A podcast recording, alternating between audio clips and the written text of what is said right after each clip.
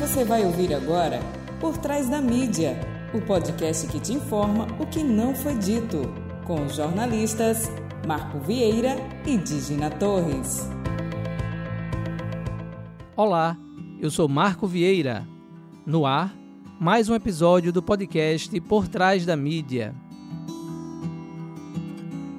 No programa desta semana, abordamos o puerpério, período que compreende desde o parto até que as condições gerais da mulher estejam normalizadas. E ainda temos o fato e o fake da semana. A maternidade geralmente é vista somente sob a ótica da beleza em ser mãe e do amor incondicional ao gerar uma nova vida. Comemorar e sentir a beleza desse processo é importante, mas não podemos deixar de falar sobre as dores e os desafios que cada mulher enfrenta no período pós-gestação. O olhar sobre o puerpério é preciso ser compartilhado para que os demais membros da família possam compreender e apoiar cada vez mais a mulher que vive esse período. Parte desses olhares estão sendo compilados e, para falar sobre eles, convidamos a psicóloga Graziela Gato. Vamos ouvi-la. Graziela, bem-vinda ao nosso Por Trás da Mídia. Eu queria que você começasse definindo o que é puerpério. Primeiramente, queria agradecer o convite, obrigada, né, por ter essa oportunidade de falar um pouquinho sobre esse tema, que, como você falou, né, é um nome muito bonito, mas que por vezes a gente não sabe do que se trata, né, é, muitas mulheres passam, obviamente a maior, todas as mulheres, né, que passam pelo processo gestacional passam necessariamente por um puerpério, com intensidades diferenciadas, obviamente, porque vai, vai, vai falar muito do, do processo de vida dessa, dessa mulher. Mas o que, é que seria o puerpério? Né? Digamos assim, fisiologicamente, pela concepção médica, né? É, seria um processo que dura mais ou menos 45 dias relacionado ao período do pós-parto. É, e aí algumas literaturas vão até estender de 45 a 6 meses, mas geralmente são 45 dias na literatura, porque ele vai dar aquela ideia do corpo, né, digamos assim, da mulher, né? Fisica, fisiologicamente voltar ao que era antes do processo do, é, do, da, da gestação. Só que aí, né, digamos assim, emocionalmente entra ou, entram outras questões, né? Isso daí a gente está falando de uma ordem mais fisiológica, né? Uh, mas para a gente, por exemplo, da psicologia, né, como você citou, eu sou psicóloga, né, existe, existem aspectos comportamentais, né, aspectos psíquicos, que vão não somente por 45 dias, e sim por um processo mais longo, de chegando a um a dois anos de idade da criança, né? Porque vai depender desse processo de vinculação e algumas histórias que são revividas a partir desse processo processo do puerpério? Houve desgaste, cansaço, mas também teve leveza e a busca por aprender mais. Eu tenho cinco filhos, né? Tava conversando com ela aqui em off, né? E aí tô revelando para vocês também. Já sou papai de cinco, né? Minha filha mais velha vai fazer, fez 20, vai fazer 29 anos agora, né? E o mais novo fez 18, ano passado. E passamos por cinco gestações juntas aí, né? Eu sou casado com a mesma esposa ao longo desses 31 anos já e pude perceber isso. Não fazia ideia de que aquilo ali era o puerpério naquela passava. Mas minha esposa teve uma, uma, variação assim de humor muito grande, né? Teve é, momentos de eu virar à noite com a bebê assim, porque ela queria se manter distância em algum momento. Outro momento ela não queria que ninguém pegasse, queria só ficar, não se cuidava e ficava só para o bebê o tempo todo, né? Então tem uma variação muito de comportamento por causa de todos esses sintomas da própria gestação e da pós gestação. E aí você também está envolvida no projeto, né? Que é o lançamento de um livro, não é isso? Tem um Instagram e tudo. Eu queria que você falasse um pouquinho sobre o que é esse olhar e sobre o puerpério. Exatamente, né? Olhares sobre o Puerpério é um projeto, né, digamos assim, a gente fala escrito a muitas mãos, né? É um livro que inicialmente a gente está com a composição, né? A equipe, digamos assim, né, é de comissão organizadora formada por mim, né, Graziela Gato, uh, por Tamires, né, Lima, que ela é também psicóloga e doula, né? E por Vivian Reis, né, que também é escritora e jornalista. E aí a gente dentro dessa configuração, a partir de uma roda, né, de gestantes, né, de prenhas e paridas, né, coordenada por Tamires Lima e uma outra doula, né, que também foi parceira que fez a arte do livro, né, que é a Raina Burma. Uh, era uma roda de gestantes, né, de, de, de puérperas e onde lá a gente na verdade falava, elas conversavam sobre esse processo tão intenso que é, é vivenciar uma gestação e vivenciar esse processo pós-gestacional. Então, uh, a ideia era, tipo, deixar, é, convidar essas mulheres para escreverem seus próprios relatos, né, suas próprias percepções sobre aquilo que elas estavam vivenciando em relação ao puerpério. No puerpério, Cada diálogo deve ser como uma palestra da ONU, ou seja, muita calma e paciência, pois tudo não vem em pacotes prontos. Então é um livro muito lindo, né? A gente, assim, a gente tentou, na verdade, é, é, colher, produzir, né? A gente fala, né, que é uma produção de relatos conjunta, né? No sentido de quando a pessoa ela escreve e aí a gente também se modifica a partir daquela escrita que ela está colocando, né? Então são 32 relatos, né? 24 relatos de mulheres, pais, né? E, e, e, também profissionais da saúde, né? 24 de pais e, e mães e, e, oito relatos de profissionais da saúde falando sobre as suas experiências de puerpério. E é muito interessante, porque assim, cada história é um puerpério vivenciado de forma diferente. Né? Você falou que você teve cinco filhos, né? É, eu posso quase assim, imaginar que foram cinco puerpérios vividos de formas diferentes, né? Porque são cinco histórias, são cinco gestações, são cinco é, é, aciona outras questões, né, relacionadas ao processo, inclusive de vivência do próprio paternar, como do próprio maternar, de cada uma dessas crianças que vão nascendo. E esse livro ele traz isso, né? Então a gente tem relatos, uh, inclusive, né, de, de, é, de partos gemelares né? A gente tem de, de partos, digamos assim, de filhos únicos, mas a gente também tem relatos de perda gestacional, um relato muito forte, né? Porque existe puerpério relacionado à perda gestacional, que é algo que não é falado, porque na nossa sociedade a gente entende somente quando a criança efetivamente ela nasce, né, e se desenvolve, mas há uma criança também ali, há uma história que foi construída nesse processo, né, mesmo de perda gestacional, e a gente conseguiu também trazer esse relato que é muito lindo, né? Então uh, é um livro que, enfim, né, a gente está apaixonada pelo projeto, né? É em parceria, inclusive, com a Edize, uh, que é a editora aqui do estado, né, justamente também com a Segrase, é, e a gente nesse processo, o livro está no forninho, né? Porque a gente já teve a boneca, já deu uma olhadinha, né? Então está nesse processo uh, de produção e de impressão. Então a gente está muito, muito feliz com esse projeto. Acreditava que a chegada de um filho não seria suficiente para me deixar daquele jeito. Junto com o bebê, eu deixava de ser quem era antes. E aí você estava falando é, há pouco sobre essa questão do, do, do, das perdas, né? das, das mulheres que também perdem, né, que passam por um processo, né? Como é que a gente explica para quem é leigo, vamos dizer assim, né?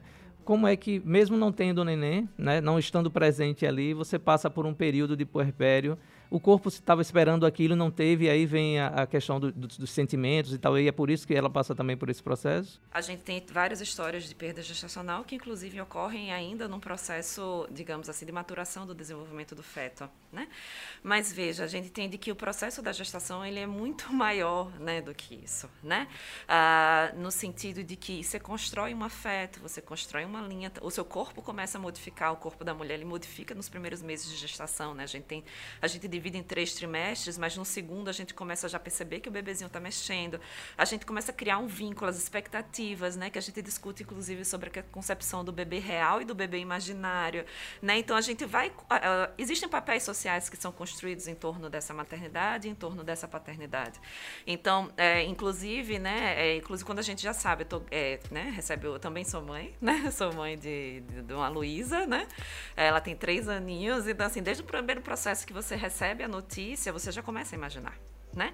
Então, uh, só que a nossa sociedade ela só legitima quando o bebê efetivamente nasce, mas toda essa construção afetiva ela, ela move, ela é significativa para um processo de formação do sujeito, processo de formação daquela mulher e daquela família que está se construindo em torno disso. Então, dar visibilidade, né, ouvir, né, dar essa possibilidade dessa mulher falar sobre isso é legitimar, inclusive falar qual é o nome dela né? Porque você já imaginou o nome para essa criança, né? É, o que é que você imaginou nela? Porque ela precisa falar sobre isso, né? Então, é, a gente também vê isso muito dentro de relatos de consultórios, né, psicológicos, quando a gente vê esse processo da perda gestacional, porque as pessoas falam assim, ai, não nasceu, ah, tudo bem, bola para frente, mas isso, né, tipo, bola para frente, você tá uma vida aí, é, você vai poder ter outros filhos, inclusive a gente escuta isso de próprios profissionais da saúde, né, que é que, no, que nos demonstra que é, que é necessário um olhar mais acurado, uma escuta mais humanizada em relação a esse processo. No lugar do outro, né? Também, isso, também, pra poder né? Sentir o que ele tá sentindo, tentar sentir o que ele está sentindo. Isso, isso. E acho que também, né, acredito que está muito relacionado à nossa cultura, né? Como a gente lida com o processo de perdas, né? Como é que a gente lida com o processo de mortes. É muito marcante para a nossa cultura. Então é muito mais fácil a gente falar, é, confortante, talvez falar, olha, vai passar, né? Do que a, ir a fundo, né? Entender o que é esse processo de uma perda para uma pessoa. É preciso dar espaço para compreender que se consegue passar por isso. Eu vou te fazer uma perguntinha aqui, que foi um ouvinte nossa é, que fez lá. Eu fiz uma. Eu fiz uma. Eu botei meninas, o que vocês gostariam de saber sobre o puerpério essa semana lá no, no, no Instagram do, puerpério, no, do, do podcast, né? E aí o seguinte, né? Existe preparação para o puerpério? Tem como você se preparar para enfrentar esse período? Então, isso é bem engraçado. preparação é assim, a gente vai ser uma, uma sabe, uma caixa, assim, uma caixa que, que, com várias coisas que você está lá fechada e você só vai sentir, na verdade, quando ele estiver acontecendo. Mas você pode ler sobre né? Você pode preparar, inclusive, essa família para esse processo que ela vai passar, né? Entender, por exemplo, que vai ter uma, uma descompensação, a gente fala descompensação no sentido de mudanças hormonais que vão ocorrer. Essa mulher, ela está se descobrindo nessa relação, né? Com, com uma criancinha que nasceu e aí ela está ali, né? Construindo um vínculo. Esse pai também está construindo esse vínculo com essa família, né? Então, na verdade, não vai ser a mesma coisa, né? Não tem como ser a mesma coisa. Então, assim, é, muitos profissionais, os obstetras, inclusive, os enfermeiros obstetras, né? O pessoal responsável por fazer esse pré-natal, né? Inclusive, em alguns casos, psicólogos também, quando porque a gente tem essa oferta dentro da psicologia, psicologia perinatal, né? De fazer esse acompanhamento desse casal ou dessa mulher com questões relacionadas a esse processo do parto, a essa preparação. A gente fala sobre, né? Fala sobre esse processo. Ali, vão acontecer mudanças, né? Com, é, esse casal, né, vai estar tá vivenciando uma, um novo. A gente fala que quando nasce a criança nasce a família, porque exatamente isso acontece, né? Então falar assim, olha, é, é, vão acontecer mudanças, né? Tem mudanças hormonais, tem mudanças comportamentais, psíquicas, físicas. É um corpo que não se reconhece mais como seu, né? Relacionado à mulher, a mulher percebe inclusive, né? Quando essa mulher é, passa por um processo também da amamentação, porque é uma discussão também que a gente faz, né, sobre a importância da amamentação, mas também tá, é, tentar compreender que também vai acontecer momentos que isso não vai ser possível, como é que a gente vai trabalhar com essa questão, com essas frustrações decorrentes também, né, desse processo. Foram dias em que eu desmoronava, mas que ela me levantava. Dias em que ela rebaixava e eu animava.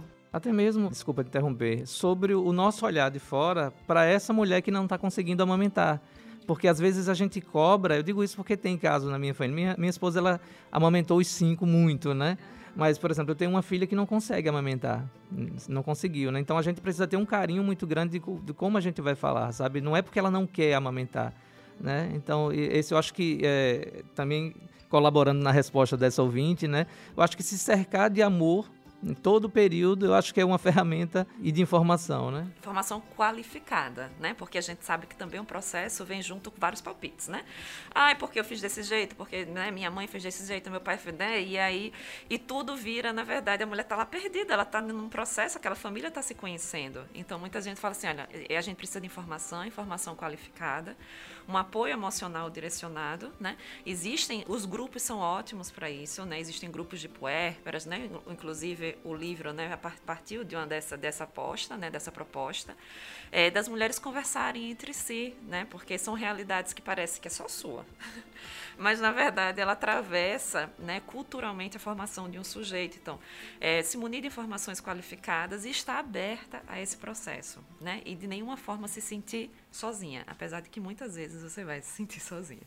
Essas informações qualificadas, como é que a gente, onde é que a gente procura? Psicóloga, doula, como você tinha falado, onde é que, por exemplo, a, a, Maria do Santa Maria, por exemplo, né? Ela é através de assistência social, onde é que ela busca essas a informações? Maria do Santa Maria, né? A gente tem uma rede, né, que ainda bem, né, ainda temos o Sistema Único de Saúde, né, no qual são preconizadas algumas ações direcionadas, inclusive pela implementação em 2011 do projeto da Rede Cegonha, onde visa um processo de humanização da assistência do parto e nascimento, né.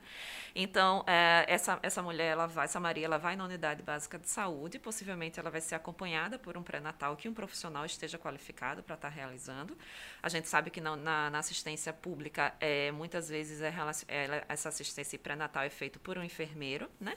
E esse enfermeiro, né, ele vai dar todas essas, essas informações, né? É, inclusive algumas apostas também foram realizadas, como, por exemplo, a visita antecipada dessa mulher à maternidade. Obviamente, a gente está no, no, no, contexto de pandemia, algumas ações né, possivelmente sofreram algumas modificações, mas justamente assim, palestras, né, nesse período pré-natal, né, de palestras, de falar da amamentação, de falar do puerpério, de falar desses processos de mudança. Então a Maria do Santa Maria, possivelmente no posto de saúde dela, né, na unidade básica de referência onde ela faz essa assistência, ela vai ter todas essas informações, né? E, e, e, nessa aposta de conexão, por exemplo, unidade básica de saúde e, e, possivelmente uma maternidade que ela vá, né? E aí a gente sabe que existe um direcionamento com a maternidade pública, porque existe uma rede é, que redireciona esses, esses atendimentos, que ela também possa conhecer esse espaço, né? E lá também ter é, todas as informações que ela necessite. Cumprir minha missão como mãe, mas ter um neto é especial. Vamos falar um pouquinho mais sobre o livro, né? É, qual foi, quanto tempo vocês levaram para colher esses depoimentos? Teve um depoimento específico assim que te marcou um pouco mais, ou para as outras meninas também que fazem parte do projeto?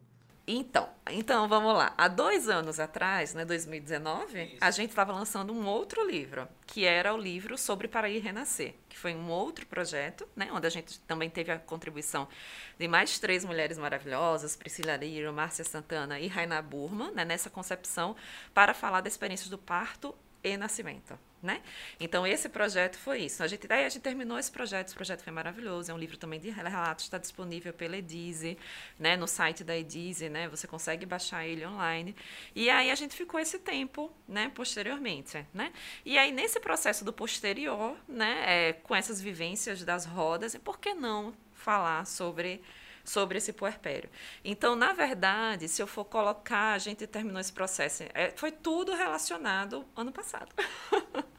ano passado, janeiro, né, fevereiro, março, né, é, com prazos para as pessoas entregarem, a gente deu uma estendida porque teve um processo também, né, de pandemia, então a gente tinha prazos que precisaram ser um pouco estendidos. Então, eu posso dizer que primeiro semestre de, do, do, ano passado, a gente trabalhou bastante né, na, na, na, produção, né, na, na, coleta e produção desses relatos, né, porque é, foi inclusive antes da pandemia, porque a gente tem, uma, tem, tem registros né, de uma foto onde tinham várias mulheres reunidas com, suas, com seus bebês, então antes da pandemia e a gente deu continuidade durante a pandemia. Legal. E sobre os relatos, teve algum específico que te marcou?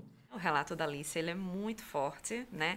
É muito lindo, né? Muito linda a história, né? A forma como a família também, né? É, se cuidou em relação a esse processo, inclusive na finalização do relato dela, ela passa por um processo gestacional novo, né? E o bebezinho, né? Hoje ela tem um, é, seu nome, Luca, né? É, ele nasceu, então a gente acaba se envolvendo nos relatos, né? Tem um relato também particularmente muito forte, né, que foi um relato de, uh, de, criança, de, de, uma criança com necessidade especial, né, então é um puerpério totalmente também diferenciado, porque tem aquela coisa do bebê, né, do filho que você imaginou e ainda não ser um filho é, socialmente aceito, né, pela sociedade. Então acho que esses dois relatos para mim, né, foram bem fortes, né? Mas assim, e, e também vem outros, né? Porque você vai nesse processo também de reconhecimento da mulher. Tem relatos nossos, né? Meu e de Vívio, né? Porque também passamos por esse processo da Tamires também, mas como profissional e como doula. E cada relato você vai pegando uma frase, você fala, era assim mesmo que eu me sentia. né? Você vai pegando outro relato fala, ela falou o que eu queria falar, né? Então, assim, mas esses dois que eu, que eu falei agora, é, foram mais marcantes, mas todos os relatos, é, você fica, gente, e os relatos dos pais também. Né? Nós temos dois, três relatos de pais, né? É, falando dessa perspectiva, né? ainda mais por, em torno dessa construção da paternidade, é, que não é tão legitimada. Né? É uma paternidade mais prática, né? e, e os relatos dos três pais, esse processo de, de tipo assim, é uma mudança, né? Também é um pai ali que que está nascendo, né? É um pai que está se colocando ali dentro daquele processo. Eu nasci as cinco vezes. Foi bem interessante, é, porque assim eu, eu cresci, né? Crescemos juntos, na verdade. Eu casei muito cedo, casei ia fazer 17 anos quando a gente casou, né? E aí a minha filha a primeira veio quando eu tinha ia fazer 18. Ela nasceu, né? Então eu tive que aprender a trocar fralda, lavar fralda, fazer comida. É, o período que minha esposa passou de licença foi muito rápido, então eu tive que ficar com ela, né? Logo depois eu fiquei desempregado, então era eu que ficava com a bebê para cima e para baixo e tal, né? Foi um aprendizado muito legal, assim, sabe? De, de, de crescimento mesmo como ser humano, do, do, cuidado de ter com o outro, né? De fazer as coisas que a sociedade diz que é coisa de mulher, né? Pelo olhar machista de, de boa parte da sociedade, né? Então, quando as pessoas me viam indo lá levar para tomar vacina, sabe? No ônibus com uma guriazinha para cima para baixo assim, né? Mas cadê a mãe dessa menina que não está aqui, tá não sei o que, não, eu sou o pai, né? e assumia isso, né? Então realmente é uma experiência é, maravilhosa, né? Nosso tempo está chegando já no finalzinho, né? O papo está bem legal, mas eu queria saber se tem alguma coisa que eu não perguntei que você gostaria de falar sobre esse tema, ou, ou mesmo sobre o, o projeto. Virão outros projetos ainda abordando isso? Bom, não sabemos, né? Primeiro a gente vai terminar isso. que para a gente já é de uma grande felicidade, né? É, tá nessa etapa de divulgação, né? Então, eu, o que eu tenho a dizer é o convite mesmo para as pessoas, né? De acessarem a, a, página do Olhares sobre o Puerpério, né? É um, é um, perfil feito no Instagram. Semanalmente a gente lança, né? Conteúdos com relatos dos partos, né? Ou, perdão, parto dos puerpérios, né? É, dessas mulheres, desses pais, desses profissionais da saúde. Então, a gente também está com um planejamento de algumas agendas é, talvez lives, né, é, é, curtinhas, né, para que as pessoas também possam interagir com a gente dentro desse processo. Mas é o convite, né? O convite de, de, tipo assim, vamos conhecer o puerpério, né? Vamos falar sobre ele, vamos deixar esse tema, como a gente sinaliza, né? É um, o livro é um convite, né? Para as pessoas terem um conhecimento sobre as fragilidades, mas também sobre as fortalezas relacionadas ao processo do puerpério. Porque você, enquanto mãe, você enquanto pai, você enquanto rede de apoio de família, você também nasce quando uma criança nasce. Né? Então é esse convite, né, a esse olhar e também só para sinalizar, né, assim a gente teve o prazer, né, de ter no, no nosso prefácio, pós-fácil também, né? A Naoli, né? Que é uma parteira mexicana, né? É, que ela fez e também a Laura Gutmann, né? Que é uma que é uma profissional da área do puerpério, né? Internacionalmente conhecida, com livros inclusive, né? Conhecidos sobre as mulheres, né? Que uma indicação de leitura, né? É, é o encontro com a sua própria sombra é um livro muito famoso dela que fala desse processo do puerpério. Então, gente, é um prazer estar aqui e muito obrigada. De acordo com o portal da Transparência do Registro Civil, até o mês de abril de 2021, nasceram no Brasil em torno de 800 mil bebês. São centenas de milhares de mulheres que precisam de acolhimento para enfrentar esse momento. Ao longo do episódio de hoje, ouvimos alguns depoimentos, narrados por uma voz feminina. Olá, eu sou Cris Abreu, professora e jornalista, e esses depoimentos que eu li ao longo desta reportagem foram de mulheres que, assim como eu, participaram do livro Olhares sobre o Puerpério. Uma experiência não só de revisitar a nossa própria história, mas de conhecer e de aprender com as histórias de tantas mulheres. O puerpério é um momento extremamente difícil e ao mesmo tempo maravilhoso em que a gente pode se reconhecer enquanto uma nova pessoa. A gente morre no parto para renascer mãe para renascer mulher, para renascer como dona de si mesmas. E esse livro é extremamente importante para que todo mundo entenda e conheça esse processo tão pouco falado, tão pouco acolhido. E eu fico muito, muito, muito grata por ter podido fazer parte desse livro tão maravilhoso. Quem veio conversar com a gente sobre a sua experiência nesse período agora que está vivendo do puerpério é a jornalista Digna Torres. Ela mesma, minha querida amiga que apresenta aqui comigo o podcast Por Trás da Mídia. Ela teve que se ausentar da apresentação do programa comigo justamente para cumprir esse período, né? Teve bebê recentemente e agora veio aqui falar com a gente sobre essa experiência aí de mamãe de primeira viagem. Bem-vinda, Digna. Oi, pessoal. É, vocês já me conhecem, né, por aqui, mas agora eu tô na versão mãe de licença maternidade, então estou um pouquinho afastada da produção do podcast, mas não poderia deixar de participar desse programa que é muito especial para mim também, né? Que eu estou justamente nessa fase do puerpério e descobrindo várias coisas. Eu sou né, mãe de primeira viagem, eu e o meu companheiro, né? Somos mãe e pai de primeira viagem. E nós estamos descobrindo tudo juntos, assim, né? É um, é um processo de descoberta todo dia, toda hora. Então, eu tenho várias dúvidas, né? A gente buscou se preparar o máximo que a gente pôde diante né, de, do, do contexto, do que estava disponível de informação para nós. Procuramos enfermeira obstetrícia, é, obstétrica, procuramos doula, é, enfim, né, nos informamos bastante com a obstetra, então nós buscamos. Mas no dia a dia é aquela coisa, gente, a prática é um pouco diferente da teoria, porque cada criança tem uma necessidade, é, tem a sua rotina também que acaba influenciando. Então, é, algumas coisas a gente vai descobrindo. Por exemplo, uma das coisas que, que mais me desespera e que eu acho que me tira o sono, né? Quando falaram assim, ah, você nunca mais vai dormir. É, e eu achava um exagero, né? Eu ficava, nunca mais vai dormir, que exagero. Não, não é exagero, porque a gente fica naquela coisa do instinto e é uma coisa tão é, visceral, né, dentro da gente, que você fica com medo que qualquer coisa aconteça. Então, eu logo nesses primeiros dias, né? Meu filho tem pouco tempo de vida, ainda não tem um mês, mas é, é, logo nesses primeiros dias eu já senti vários desesperos, assim, né? Então, assim, de, de, de chorar, de ter um chorinho dele que, que me dá um desespero.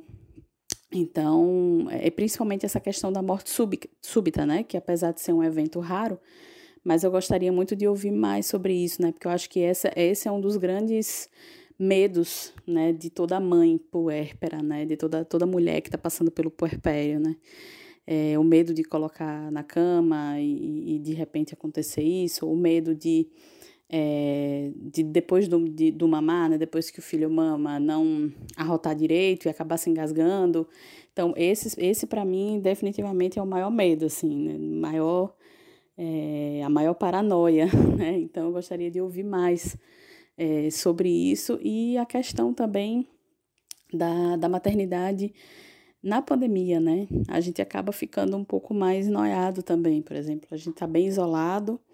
É, já na gravidez eu já estava bastante isolada, estava trabalhando de home office e é, a gente pensando assim, pensando nesse, nesse contexto amplo de pandemia, como que a gente pode é, amenizar, né, essas saudades, assim, porque é, é difícil, né, ver o filho crescer longe das pessoas que a gente ama, né? É claro que a gente sabe que isso vai passar em algum momento, mas eu também gostaria de saber, assim, como amenizar isso, né? Seja para puérpera, na fase do baby blues, né? E também na fase desse distanciamento social, porque é um período que a mãe também precisa ser cuidada, né? Assim como o filho. É, e e ter que estar tá, né, distante dessa forma, né, como que a gente ameniza. E também a questão do crescimento do filho sem essas pessoas próximas, né, mostrando somente por vídeo, é, que é também uma coisa complicada, né, a gente fica com muito medo dessa questão da sociabilidade, né, de, de como as crianças vão reconhecer as pessoas que são do convívio dela, né, do, convívio dos pais, no caso, mas que os pais gostariam de colocar no convívio dela também. Então, são, são questões que eu, que eu fico pensando muito, né? E que, e que eu acho que, talvez, não sei todas, né? Mas várias mães com quem eu já conversei, né? É, também tem essas, essas questões, tem medos, né? E também precisam ser cuidadas, né? Eu acho que é mais ou menos por aí. Saudade pessoal de vocês, saudade Marquinhos, saudade da galera do Por Trás da Mídia.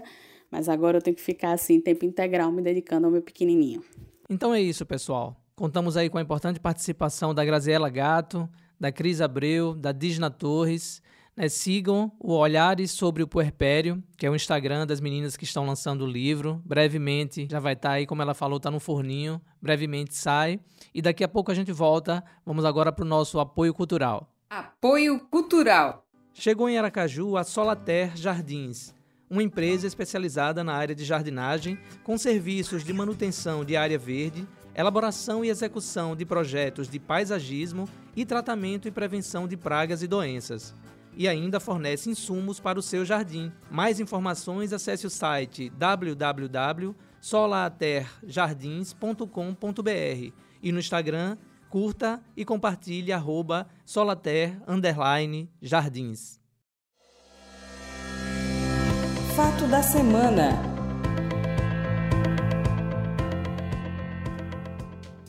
Monique Medeiros mãe do garoto Henri, que segundo a polícia foi assassinado pelo padrasto, o vereador Jairinho, mudou a versão do depoimento.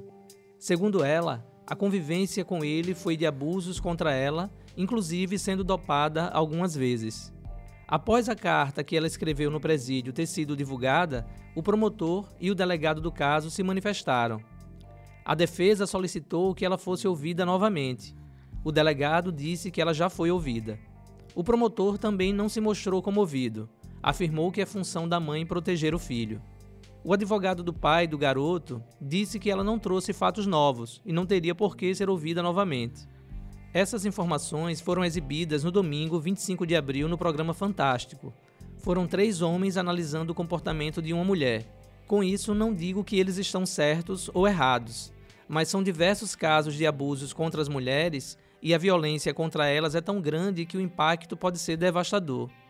Muitas perderam a vida e outras tantas vivem afetadas psicologicamente. Que a justiça seja feita sem achismo, considerando provas e informações levantadas, e que o machismo estrutural não seja utilizado para condenar alguém pelo fato de ser mulher. Fake da semana.